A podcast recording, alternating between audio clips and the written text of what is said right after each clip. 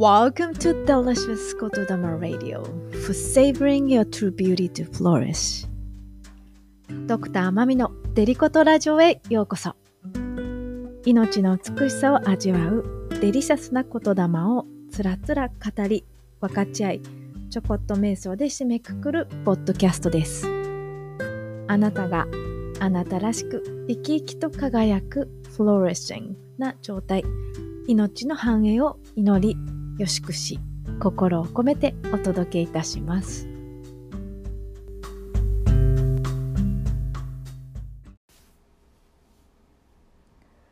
それではデリコとラジオ5月第3週目になります。今月は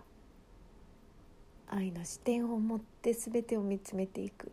というテーマでお送りしていますがもう今日今日お伝えしたいことはもうまさにその究極じゃないかなと今感じています。そうやって意図を持つと決めるとやっぱりそういうふうに動いていきますよね。私の意識もそこに向かっているからこそ。だから前回はインナーチャイルドのお話になったし今日このコンパッション。英語だと慈悲とか慈愛を指します。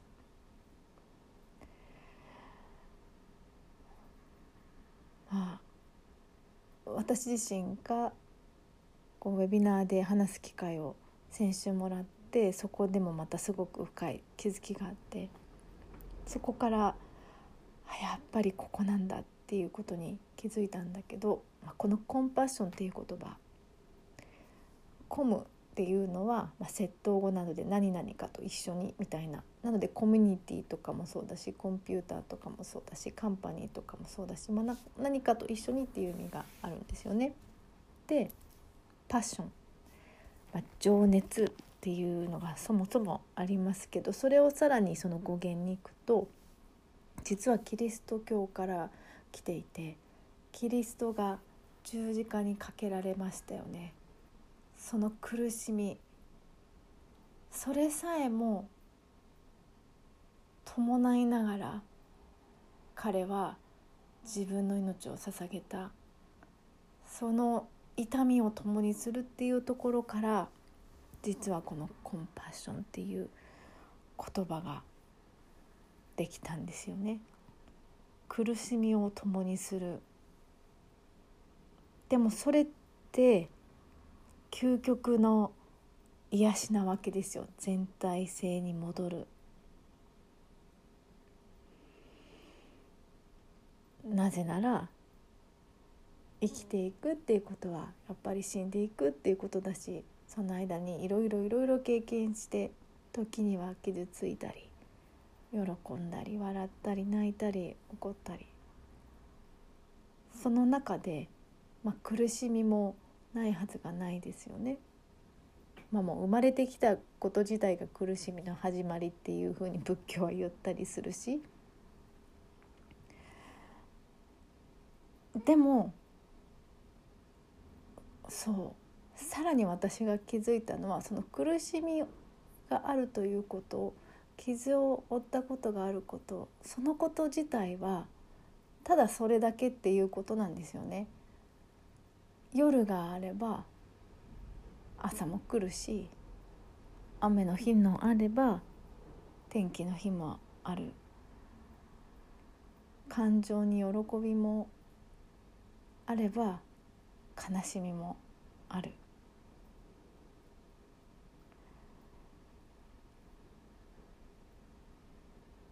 私の中でそう。気づいたのはこの悲しみとか傷を背負ったまま生きていくことにすごくこう罪悪感というか後ろめたさ感があったんですよね。それはきっとまあこういうふうに強く生きていかなきゃいけない乗り越えていかなきゃいけないみたいなのがありますよね。究極に言うと例えばもう負けたから死んでしまったみたいなね。でも特に今このパンデミックの中いろいろな悲しみやそういった痛みであったり傷が浮上していたりもしくは今新たに経験している人って思った以上にたくさんいるんじゃないかなって思うんだよね。なぜならだってテレビを見てるだけでも痛々しいしこんな風にもなってるっていう動画だかニュースもいっぱいこう回ってくるしそれを見てこう心が動じないはずがないと思うんですよね。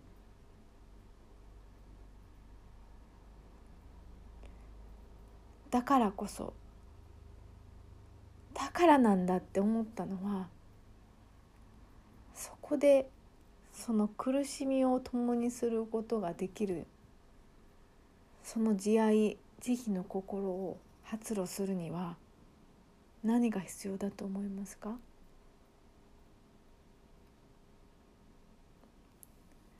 その人自身がその傷を苦しみを経験したことがあるということなんですよ。自分が経験したことがあるからこそ共鳴することができる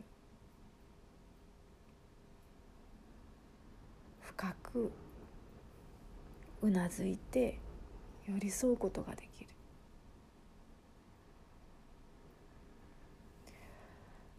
あウンドゥードヒーラーってそういうことかってこれもすごくストンと落ちたんだけど英語の言い回しでまあウンドゥードヒーラー傷ついたヒーラーとか傷ついた癒しでっていう言い回しがあるんですよね。それはどういうことかっていうと、まあ、やっぱり自分自身が傷ついたりトラウマを経験したからこそその辛さその痛みが分かるからこそそれを癒すことの大事さであったり同じような思いをする人を増やさないようにもしくはそういう人たちの力になれるようにっていうふうにそれによって癒しの力才能が発揮され始める人たちがいるわけなんですよね。むしろユング心理学ではそうした経験をしているからこそ真の癒すものにドクターにヒーラーになれるみたいな言い回しもあったりするんですね。で私自身漏れなくまあそうなんですよね。だからずっと言われてきたことでもあったんだけどでもそれでも私の中でやはり最愛の夫を見とってその後もう4年過ぎましたけどまだこの絶望のどん底みたいなことを感じることもあるし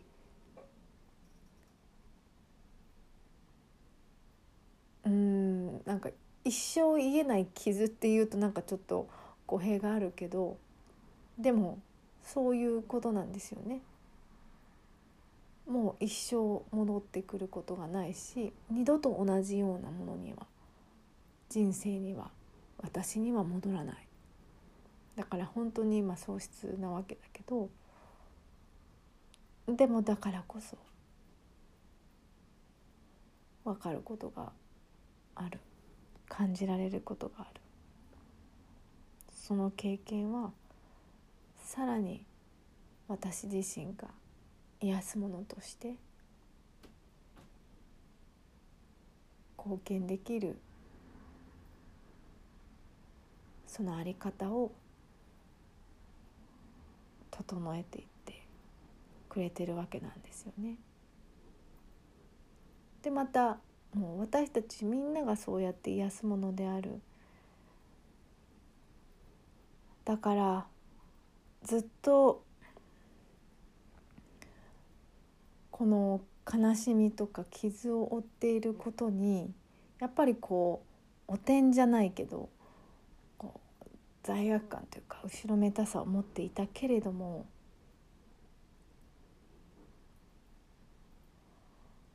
改めてこのコンパッションの意味とかそれを振り返った時にこなんだって思いましたね。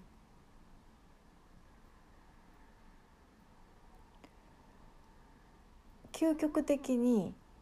そうやって辛いこと傷を経験してきたっていうことはもちろんそれを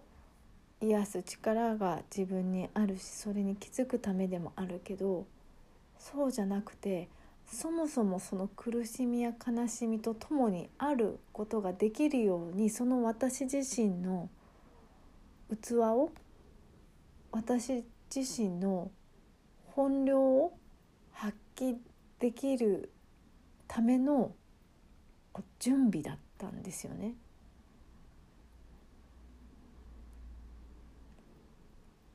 そもそもその苦しみとか傷とかいうものは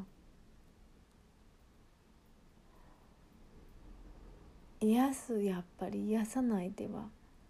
なく癒えるものでありまたその癒えるっていうのもなくなるとかではないんですよね。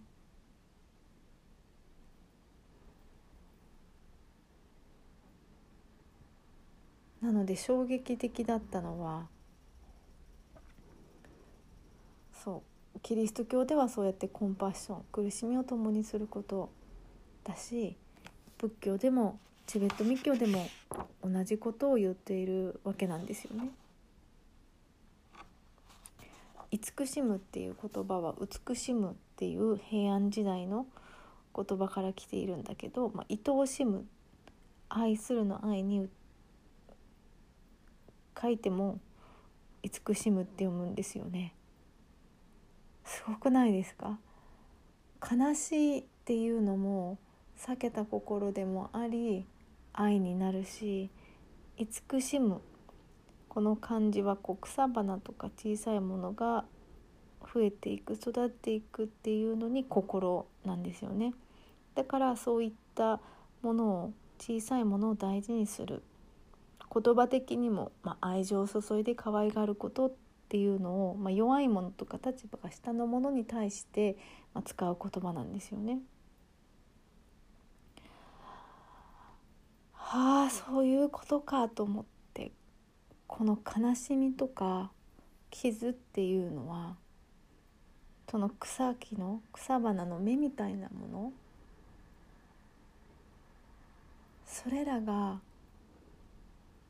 やがてつける花？もしくは果実？それらは愛でしかなくなるんですよね。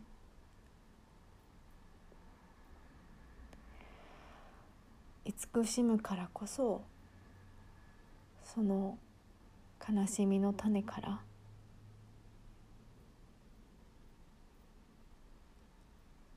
愛を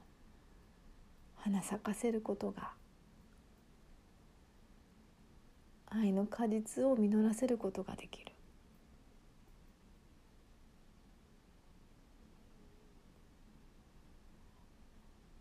だから苦しみに寄り添う。傷を受け入れる。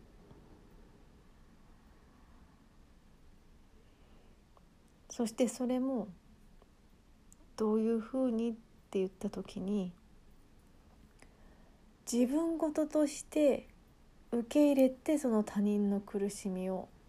和らげてあげるっていうことをするんですよね。だから十字架はみんなのために背負って十字架にかけられたわけなんですよ。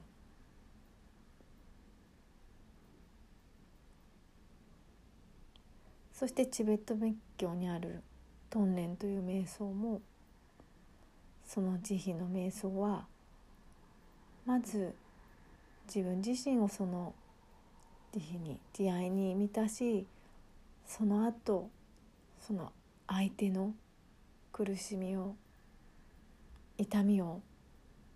背負うっていうことをするんですよね。それを自らの慈しみの心で抱きしめるそこへと同化させるっていうことをするんですよ。私それを見た時にうわーって思ってだってなぜなら今もしこのラジオを聴いている人がその傷であったり痛みを自分の中にあると自覚していたらもしくは今それを経験していたらそれってどういうことかっていうとただ弱いとかそういうことでもないしそれを治す力が自分にあるからそれを活性化させるためだけではなく実はもっと大きな視点から見るとそのこの地球がとか人類がとか大きく見た時にその背負っている苦しみ痛みを分担して今私たちが背負ってているっていうことなんですよね。だからその相手の苦を少しでも楽にしているし少しでもその存在に相手に楽を与えていることができる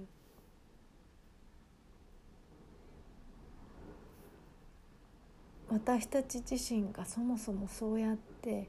何度も繰り返してきてここまで来たからこそその慈愛の慈悲の心を培ってきたからこそそうできるからこそそうやって分担できるからこそそれでもその傷と痛みとともにあれる強さと優しさと勇気があるからこそ今こうやってこの経験をしているのかもしれないって思ったら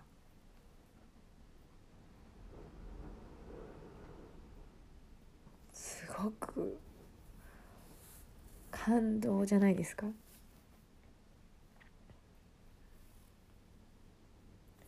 だってそれだけ地球も全ても背負ってきてくれたんですよねでももういっぱいいっぱいだから一緒に一緒に生きてこうよっていうそれを私たちきっと魂的にやってるんじゃないかなってもうすでに共鳴してだから。この人間的なこの意志とは？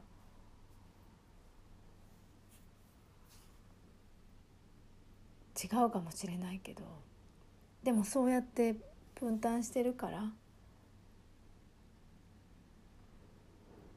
今感じるものを感じているのかもしれない。そして、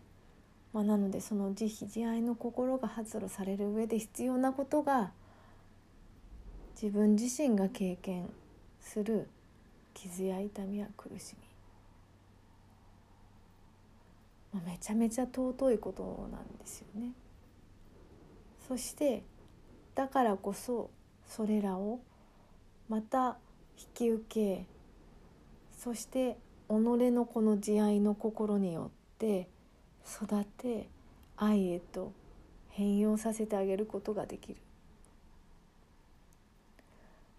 これ以前ウェビナーでつぶつぶ呼吸法っていうのを説明してくださったドロシーさんのあの方法に似てますよね。この息を吸うたびにそういったこう傷とか苦痛とかっていうものをって息を吐くたびにその愛と癒しを全世界に注いでいくかのように吐き出す、まあ、自分自身がある意味愛の製造マシンになるわけですよね。そして、まあ、そういった瞑想法もあるしそういった行がある要は慈悲を目覚めさせるっていう心の訓練があるっていうことにももうめっちゃ感動してその一番最初に必要なのが悲しみの心なんですよ。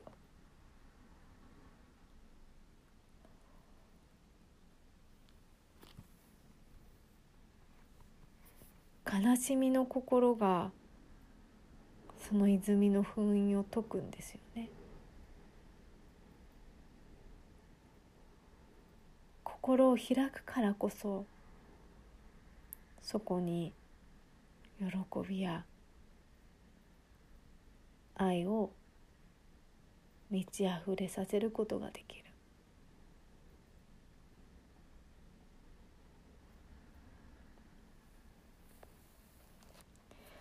まあなので今日これがそう私のお伝えしたかったことコンパッション慈愛慈悲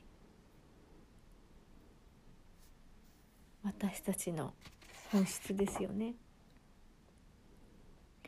なので I compassionately love myself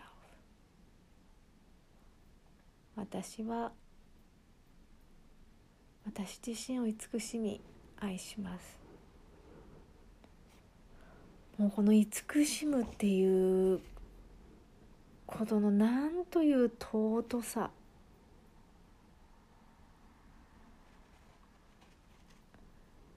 そしてだからこそもしあなたが苦しみや悲しみや傷を負ってきていたとしたらもうなんという尊いプロセス。この慈愛を育てこの世界のこの地球のこの人類のその苦しみと悲しみを愛へと本質へと成長させることができる。それが今私たちが経験していることなんですよ。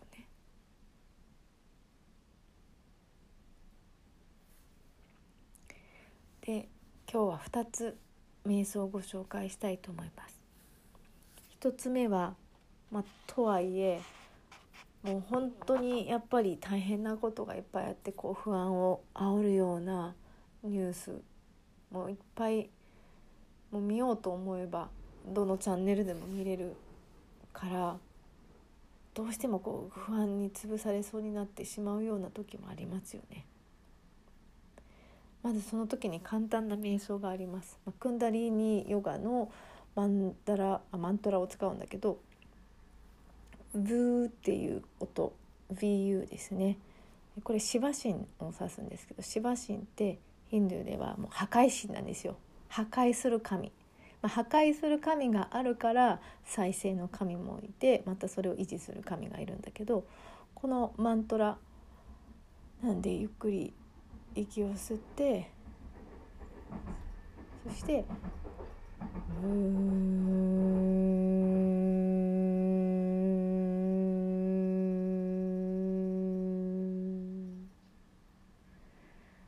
息を吸って息を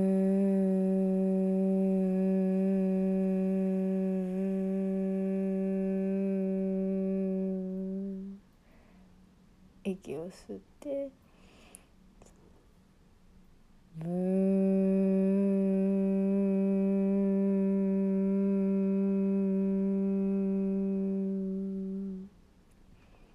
のってやっぱ BU だとこうちょっと舌を噛むような感じになるからすごくこう唇とか細胞がピャーって揺れてるのを感じるんじゃないかなと思います。まあ、なので結構こう滞ってしまった波動にリセットがかかるので、まあ、もうどうしてもこのこの考え方とかそこにスタックしちゃう時ありますよねもう不安でもどうしようもないっていう風になった時はちょっとあんまり道の真ん中とかではできないと思いますけど、まあ、お家とかになっちゃうと思うけどこれはかなりかなり有効です。ちょっと騙されたと思ってやってみてください。まあ、前回お話ししたこのガムートポイント手の甲の、えー、っと中指と薬指の間のこのなんだろうくぼみのところをポンポンポンポンポンって叩きながら「大丈夫大丈夫」っていう風にこう声をかけながらエネルギーの循環をさせていくのもすごくこれもおすすめだしこの「ブー」っていうやつですね。これ特にこのやりながらこの耳をまるでヘッドホンみたいにこう押さえつけると本当にその声が自分の頭に振動するんですよね浸透そうすると余計本当にその振動に共鳴するのが体感として入ってくるのでちょっとそうねちょっと今一緒にやってみましょうかね。もしよかったらやってみてください。はい息を吸って。はい吐きながらブー。ブー。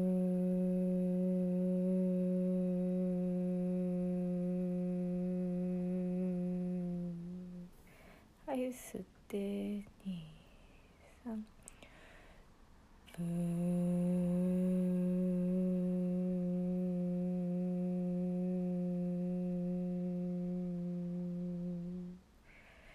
吸ってブ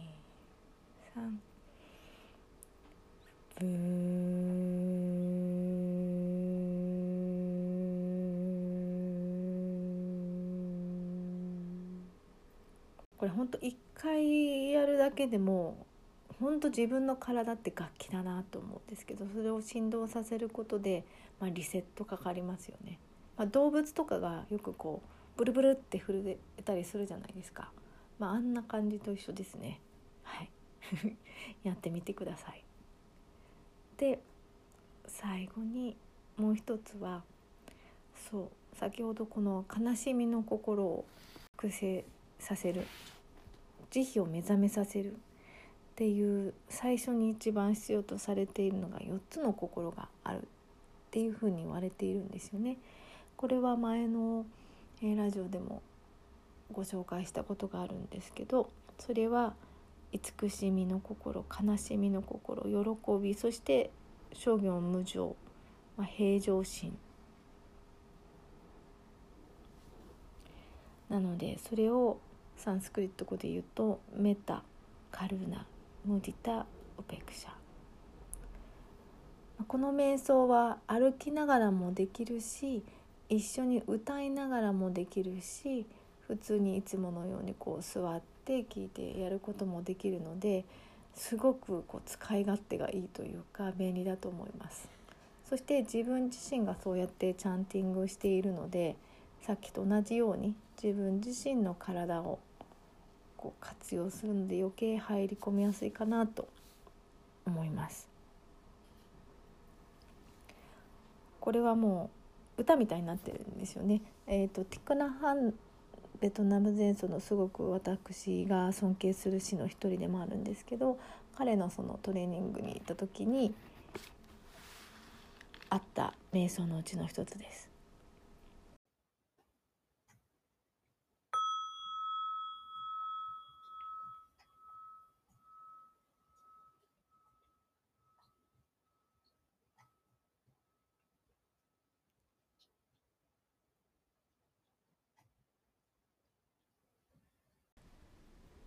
メタカルナムディタ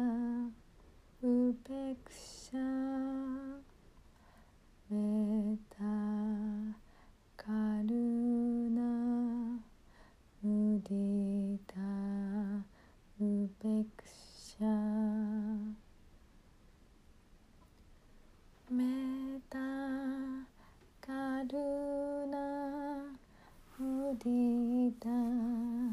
ウペクシャメタカルナムディタウペクシャメタカルナムディタウペクシャメタ Karuna Udita Upeksha Metta Karuna Mudita Upeksha Metta Karuna Mudita affliction.